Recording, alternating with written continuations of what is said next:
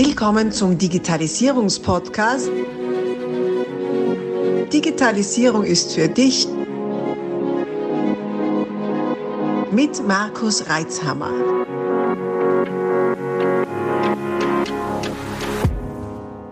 Herzlich willkommen zu einer neuen Interviewfolge meines Podcasts Digitalisierung ist für dich.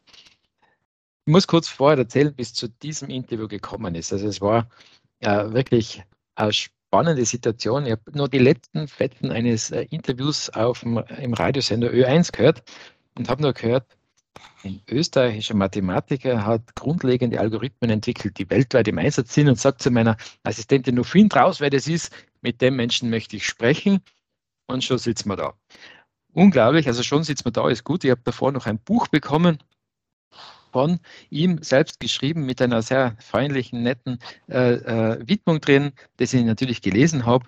Und jetzt haltet euch fest, ich habe da den Bruno Buchberger. Der Bruno Buchberger, der ist, bin ich dann auch noch drauf gekommen, 1942 geboren und hat in Innsbruck studiert, in meiner Stadt sozusagen, ist Professor für Computermathematik an der Johannes Kepler Universität in Linz, auch Mitglied der Academy of Europe und Träger von ganz vielen Ehrendoktoraten, da können wir ja noch drauf eingehen, äh, inklusive auch der ACM in San Francisco.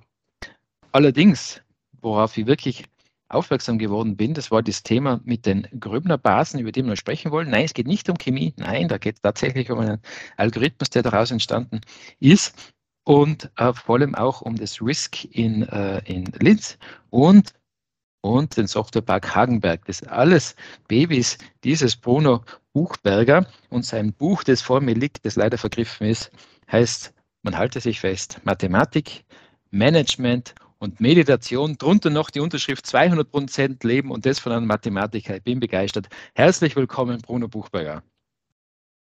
Ja, vielen Dank. Ich freue mich sehr, dass ich mit Ihnen heute sprechen kann und äh, bin gespannt, äh, was Sie für Fragen auf Lager haben. Ja, ich auch schon, ich auch schon, ganz ehrlich gesagt. Äh, so, so gemeinhin Mathematik, nicht? Äh, das, das ist, ist ja, haben Sie selber thematisiert im Buch, ein, ein zu Unrecht äh, verschriebenes Fach, nicht in der Schule, um Gottes Willen, Mathematik. Und, und dann kommt da jetzt Mathematikmanagement und Meditation in dasselbe Buch hinein, das allein schon ein extremer Spannungsbogen ist vor allem letzteres, Meditation. Und eben, wie ich schon gesagt habe, das, das Thema äh, mit diesen Gröbner-Basen. Äh, jetzt äh, für einen Nicht-Mathematiker, mir haben da gedacht, warum hat das jetzt Basen? Was ist denn das jetzt? Und im Lesen des Buchs habe ich dann gehört, dass dieses Thema, das sie dann im, im, im zarten Alter von Anfang 20 so nebenbei in einer Kurve in Innsbruck am Fahrrad geschrieben, die Eingebung hatten zu lösen, war ja schon von 1800 was, 99 oder irgend sowas an als, äh, äh, als, als mathematischer Knochen in der Welt, der bis dahin ungelöst war. Bitte, das war gerne ein bisschen was von diesen Gröbner Basen und vor allem, was hat denn damit mit der modernen Computerei auf sich? Ja, das Wichtigste ist äh, in solchen Fällen, dass man versteht, was das Problem ist. Und das Problem ist äh, das Behandeln von nichtlinearen Systemen. Im Wesentlichen ist fast alles, was in der Natur passiert, Prozesse in der Natur sind nicht linear. Beispiel, wenn zum Beispiel ein äh, Kotflügel eines Autos ist gekrümmt und da kommt sagen wir, äh, eine zweite Blechform dazu. Das ist die Kühlerhaube und die ist auch gekrümmt. Und dann gibt es eine Schnittkurve, die ist ähm, in den meisten Fällen noch etwas komplizierter als die zwei gekrümmten Flächen, die sich schneiden. Und mhm. das sind äh, also ganz einfache Beispiele, nicht lineare Systeme. Zum Unterschied zum Beispiel ein Tisch und drauf äh, liegt ein Buch. Das ist alles mhm. sozusagen linear. Und wenn man das Buch aufstellt, das ist immer ein lineares Objekt, schneidet sich mit einem linearen und die Schnittlinie ist wieder etwas Lineares. Und ja, das ist ein ja. grundlegender Unterschied, linear und nicht linear. Und im Wesentlichen fast alles, was in der Natur vorkommt, bei technischen Prozessen, chemischen Prozessen, physikalischen Prozessen, aber insbesondere auch biologischen Prozessen, ist äh, lin äh, nicht linear. Und okay. das, das wesentliche, die wesentliche Aufgabenstellung ist, dass man in Systemen, die durch solche nicht linearen hm, Gebilde beschrieben sind, dass man dort Lösungen findet.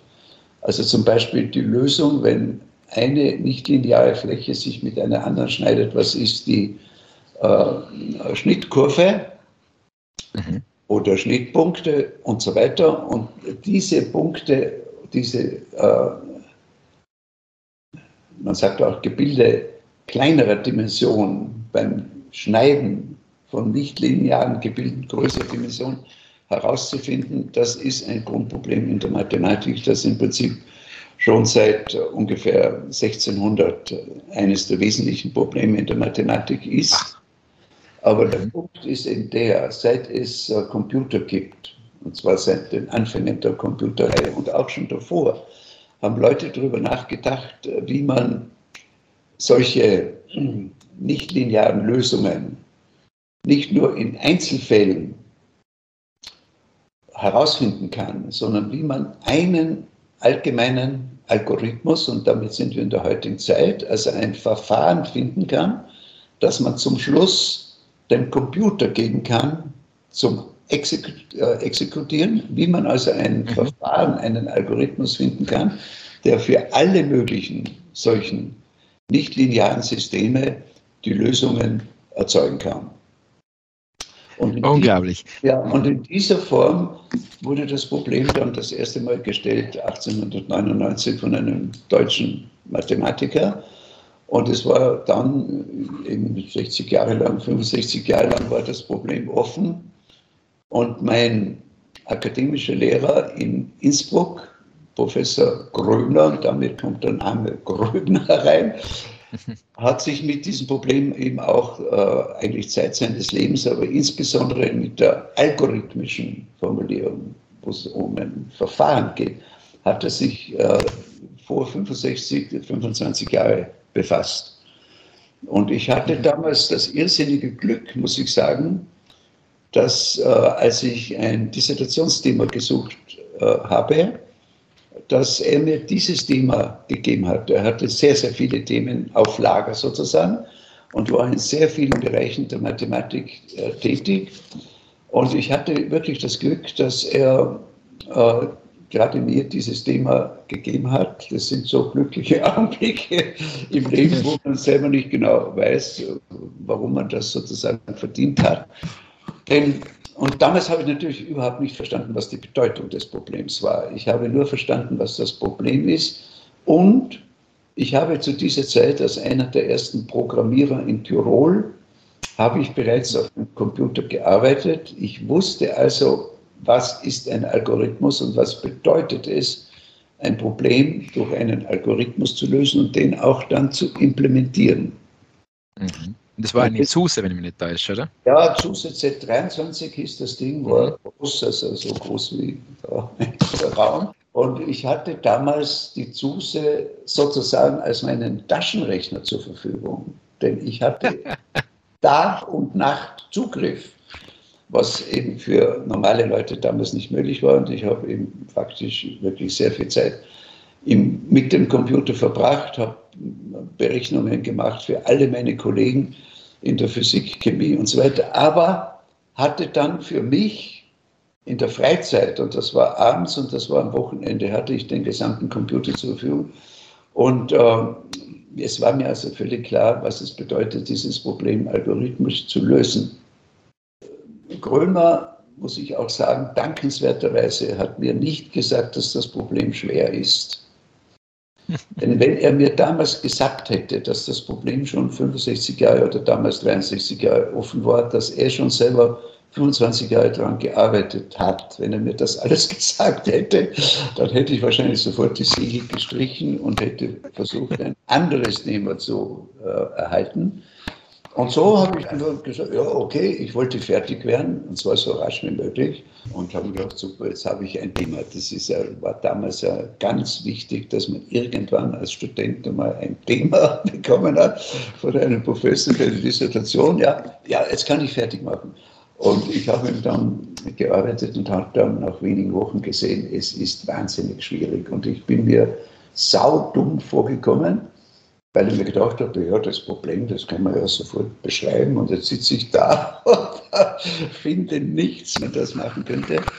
Und das, das war eine sehr, sehr leidensvolle Zeit. Also weil ich den Leidensdruck des Problems gespürt habe und mir auch vollkommen klar war, das kann man nicht so mit Handwaving, wie man sagt, irgendwas da schreiben, weil zum Schluss musste das ein Algorithmus sein, der eben wirklich für alle Fälle funktioniert und von dem man auch beweisen kann, dass er für alle Fälle in aller Zukunft funktionieren wird. Und da habe ich wirklich gelitten, habe sehr viel gearbeitet, experimentiert, herumprobiert und viel nachgedacht, natürlich viel gelesen, viel gedacht. Forschung, das ist Grundlagenforschung, Grundlagenforschung. Und dann eben mit einem Schlag auch Grundlagenforschung, die sofort in die Anwendung geht. Ja. Weil wenn man das mhm. gelöst hat, dann hat man ein System, einen Algorithmus, äh, sozusagen einen Chatbox, Chatbot, einen Chatbot, ein, einen Blackbox, eine Blackbox. Und es braucht mhm. nicht mehr jemand drüber nachdenken. Und es kann jedes Problem dieser Art gestellt werden an diese Blackbox. Und äh, diese Blackbox nannte ich dann zu Ehren meines Lehrers, aber erst zehn Jahre später, zu Ehren meines Lehrers nannte ich dann die Methode der Gröner Basen. Denn das ist ja selbstlos, ne? Das hätten ja keine Buchberger Basen oder so. Ja, ja, ja, ja, das hätte ich können oder einfach äh, XY-Basen oder eben Standardbasen oder irgendetwas. Ja. Und äh, ich habe das nicht gleich in meiner Dissertation so genannt. In meiner Dissertation, da heißen diesen Basen, Basen äh, 4.1. Ja? Aber weil ich nicht erkannt habe damals, dass das Problem fundamental ist und dass das Problem eben schwierig ist und dass es äh, überall anwendbar wird sein. Mhm. Und das habe ich dann erst zehn Jahre später verstanden durch eine, eigentlich eine Unverschämtheit in, in, in, in uh, Ja, ja, ja, das war ja auch wieder ein Zufall. Ich habe, äh, weil als ich dann meine Dissertation fertig habe, äh, hat mein Lehrer nie mit mir darüber gesprochen. Also ich habe okay. hab das abgegeben. Ich wusste eigentlich nicht, äh, gefällt ihm das jetzt, ist das super, ist das das, was er sich erwartet hat oder, oder ist das überhaupt nichts? Und ich habe nur indirekt geschlossen, dass er die Dissertation akzeptiert hat. Und zwar dadurch, dass ich einen Brief bekommen habe von der Administration der Universität Innsbruck, da ist drin stand, Herr Buchberger, Sie sind zum Rigorosum, also zur letzten Prüfung zugelassen. Haben wir gedacht, na gut, da äh, wird, haben. wird die Dissertation schon angenommen worden sein für Herrn Gröbner. Ja, ja, aber er hat mir das nie gesagt. Vielleicht war er ein bisschen gekränkt, dass er 25 Jahre lang herumgetan hat und nein, dann können Sie machen das. Ja, nein, nein, nein, nein. Er war ein sehr, wirklich ein sehr weiser Mann, ein sehr großzügiger Mann und so. Also das glaube ich nicht. Das war einfach, mein Gott, er hatte so viele, er hatte so viele Studenten. also, also, wirklich äh, äh, also große Gruppe von Studenten und er hat sich eben dann nicht mit jedem so befassen können. Dann hat er das abgehabt und ich war dann ziemlich sauer, muss ich ehrlich sagen, weil ich habe wirklich wirklich gelitten. Und äh, so ganz blöd ist mir das auch nicht vorgekommen. Ich habe null Feedback. Ja? Und ich habe dann meine Forschungsrichtung total geändert für zehn Jahre in eine Richtung, die heute wieder hochaktuell wird. Darüber können wir noch sprechen, wenn Sie Zeit haben. Und äh, ja. erst nach zehn Jahren, als ich dann schon Professor in Linz war, mit, mit ganz anderer Forschung, habe ich dann, jetzt komme ich auf den Zufall, den Sie hier erwähnen, habe ich dann einen Vortrag über meine neue Forschung in einer Stadt, einer Universität in Deutschland gehalten. Mhm. In Karlsruhe war das, gell? Äh, in äh, Kaiserslautern, ja. Kaiserslautern, Kaiserslautern. Ja, in Kaiserslautern, ja. Und als ich da im äh, Kämmerlein, im Vorbereitungskämmerlein gesessen bin und die letzten äh, jetzt die Hand angelegt habe an meine Folien. Damals hat man die Folien noch mit Buntstiften geschrieben. Und wie ich da so gesessen bin, kommt ein äh, Physikprofessor herein in mein Kämmerlein und sagt zu mir, Herr Buchberger, äh, ich werde nicht in Ihren Vortrag kommen. Ja, haben wir gedacht, das ist ein außerordentlich höflicher Mensch. Ja. Aber er hat dann gleich im zweiten Satz hat er gesagt, nicht deswegen, weil ich keine Zeit habe, sondern weil schon der Titel Ihres Vortrags Unsinn ist. ist so charmant. Der Titel meines Vortrags war Maschinenunabhängige Komplexitätstheorie. Und da hat er sich gedacht, das ist unsinnig, weil Komplexität hängt immer mit einer bestimmten Maschine zusammen. Okay. Ist aber nicht so, darüber könnte ich jetzt äh, lang sprechen. Wir wollen aber am Punkt bleiben. Jedenfalls, ich war schockiert. Ich war schockiert. Ich habe mir gedacht, ja, mein Gott, diese Deutschen, ne, die sind ja immer ganz vorne und ich komme da hinter den Bergen da noch dazu als Industriestadt Linz, ne, komme ich daher mit einem Vortrag, wo schon der Titel unsinnig ist. Ja. Da haben wir gedacht, mein Gott, ich packe zusammen nicht, und fahre gleich wieder heim. Gell? Und dann okay. ist, ist, sozusagen der Andreas Hofer in mir hochgekommen. Da haben wir gedacht, na, die letzte Schlacht, das war, also einmal begehre ich noch auf. Ja, dann habe ich gesagt, äh, Herr Kollege, Gott, eine Frage, was machen denn Sie so, dass es so interessant ist und so? ja, ja, also wir haben jetzt ganz neue Probleme, also für die Physik und so weiter. Wir wollen eben äh, Softwaresysteme schreiben, wo diese fu fundamentalen Fragen der Mathematik eben nicht nur theoretisch gelöst sind, sondern durch Algorithmen, sodass das Aha. jeder benutzen kann. Da habe ich gesagt, ja, sagen Sie mir ein Beispiel eines solchen. Ja, sagte er, und das sind schon die, die fundamentalsten ersten Probleme, die sind schon nicht lösbar, die jedenfalls nicht gelöst durch Algorithmen.